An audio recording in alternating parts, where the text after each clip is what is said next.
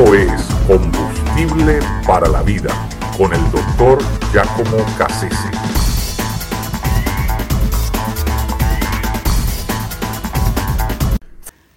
La Gioconda. La Gioconda o la Mona Lisa es el, el, retrato, la pintura más famosa en todo el mundo. Eh, se le atribuye a Leonardo da Vinci.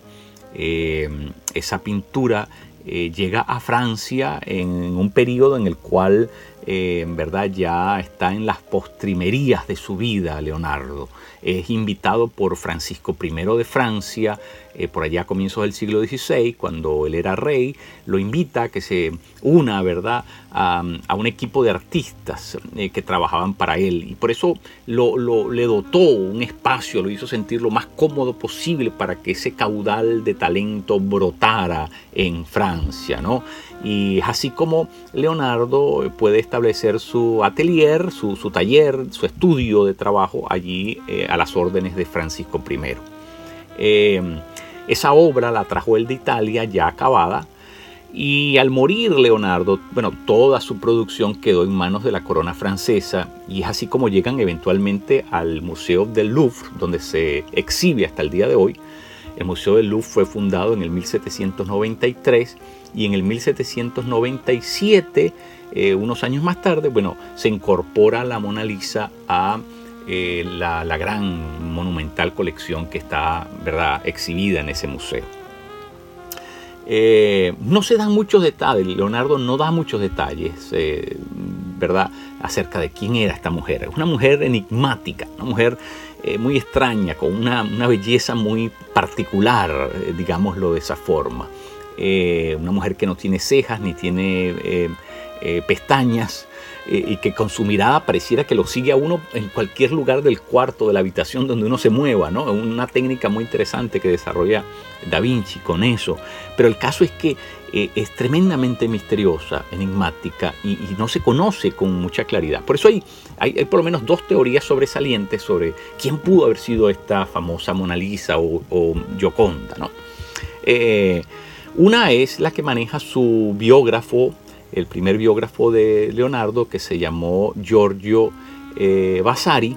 Y Giorgio Vasari eh, habla de que eh, un señor de, nombre Francesco del Giocondo, un, florentino muy acaudalado, un hombre que se había enriquecido por medio del trasiego de telas muy costosas, le pide le, comisiona a Leonardo pintar su tercera esposa, que era una, mujer llamada Lisa eh, Giraldini eh, de, del Giocondo. Y entonces, mm, bueno, esa es la primera teoría, que se trata de esa mujer eh, que era, era la esposa de este hombre. Y de ahí viene, bueno, todo el nombre de Mona Lisa o en su otra versión, la Gioconda, siempre refiriéndose a la misma obra. Sin embargo, eh, Saleri, que era eh, uno de los amantes de, Da Vinci, eh, tiene un listado de las obras de Leonardo donde aparece un cuadro llamado La Gioconda. No aparece ningún cuadro llamado La Mona Lisa, sino La Gioconda. Por eso se, se pensó en algún momento que eran dos cuadros diferentes. Incluso se corre en Florencia en aquellos días la, la, otra teoría y era que eh, fue una comisión hecha por Julián de Medici, de, los famosos mm, Medici de Florencia, que eran eh, mecenas de grandes artistas florentinos. Y, lo que pasó es que parece que Julián, que era hijo de Lorenzo el Magnífico y que se dedicaba pues a la vida, a la vida mm, un poco bohemia, eh, en Urbino conoció a una mujer con la que tuvo un, un enlace eh, momentáneo y de la cual, ¿verdad?, brota un, un, vástago, un hijo, ¿no? Y, y, la mujer, eh, que se llamaba, se llamaba Pacífica Brandenia, y Francisca Pacífica Brandenia muere al momento de nacer el bebé. Luego, Julián eh, de Medici eh, reconoce, reconoce al, niño que se llamaba Hipólito y lo hacen un Hipólito Medici.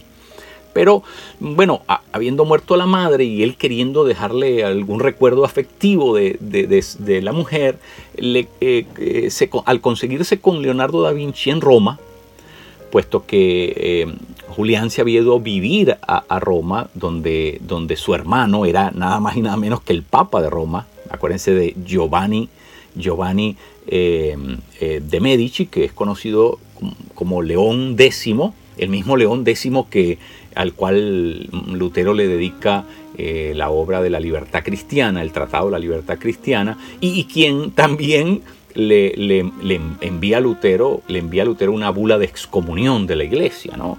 Es el mismo personaje.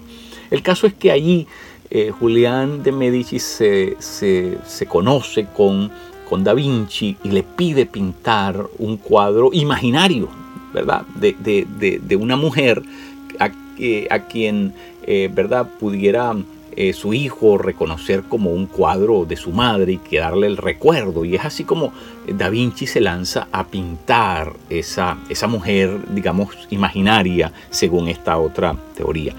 En cualquiera de los dos casos, no, no se sabe ciencia cierta eh, cuál de las dos versiones es la que, la que en realidad es la correcta de, tomar por, por cierta, por histórica. Eh, de nuevo es un enigma.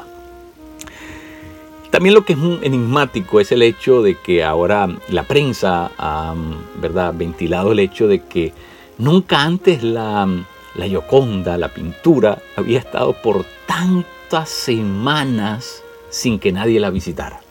Acuérdense que con el tema de la pandemia el, el, el Museo Louvre cerró sus puertas y por lo tanto la Gioconda tiene meses que nadie la va a visitar, nadie la va a ver. Y entonces eh, es el periodo más largo en la historia de la pieza, de la obra, que eso ha sucedido. De hecho, el, cuadro eh, fue robado en el 1911 por un italiano eh, de nombre Vincenzo Perugia. Y este Vincenzo Perugia, que era un custodio del museo italiano, la sacó y la sacó porque él quería devolver esa obra de arte a Italia, donde había sido pintada y a quien pertenecía mm, según su, forma de ver las cosas, y entonces trató de, secuestrarla y de robarla y llevarla obviamente de vuelta a Italia. Pero fue aprendido unas semanas después, de que ni aún en ese periodo en que estuvo fuera del museo, escondida en la casa de este hombre, ni siquiera en ese periodo estuvo tanto tiempo sola la Gioconda como en este periodo de la pandemia. A veces la soledad es necesaria. A veces la soledad es algo bueno que nos sucede, aunque pareciera una tragedia, ¿verdad? La soledad es una de las mejores cosas que nos puede pasar porque cuando nosotros nos quedamos solos como seres humanos, eh, eso se convierte en un pasadizo a, la, a la intimidad especialmente cuando nosotros aprendemos a estar solos en la presencia de Dios. Eso es algo que se convierte en algo que nos recarga, que nos empodera, eh, que nos devuelve la capacidad de poder ver las cosas de una manera que antes no podíamos verlas. Así que la soledad eh, que muchos de nosotros tal vez hemos tenido que experimentar en el periodo de la pandemia es algo bueno. Eh, recuérdense que Dios tiene que meter a, Elías en una cueva por unos cuantos, unas cuantas semanas para que pudiera ver algo que a simple vista no podía ver. Así que la soledad eh, no, la, no es algo que deberíamos despreciar, sino por el contrario, es algo que deberíamos practicar. Porque en ella, cuando nosotros estamos a solas en la presencia de Dios, que, no es estar a solas porque Dios es una persona, pero es una, es una, es una soledad de todo lo otro, es una ausencia de todo lo otro excepto de Él. Eso nos ayuda a, poner nuestra vista en lo que es importante, eso nos, ayuda a justipreciar qué son las cosas valiosas de la vida y eso también nos da profundidad en, nuestro, en nuestra espiritualidad. Así que eh, la soledad, eh, sea precipitada, como en este caso, o sea que nosotros la determinemos, en cualquiera de los dos casos, es, un, es una avenida, es un pasadizo, es un conducto a una vida de mayor profundidad espiritual. escríbanos a hayesperanza.aol.com.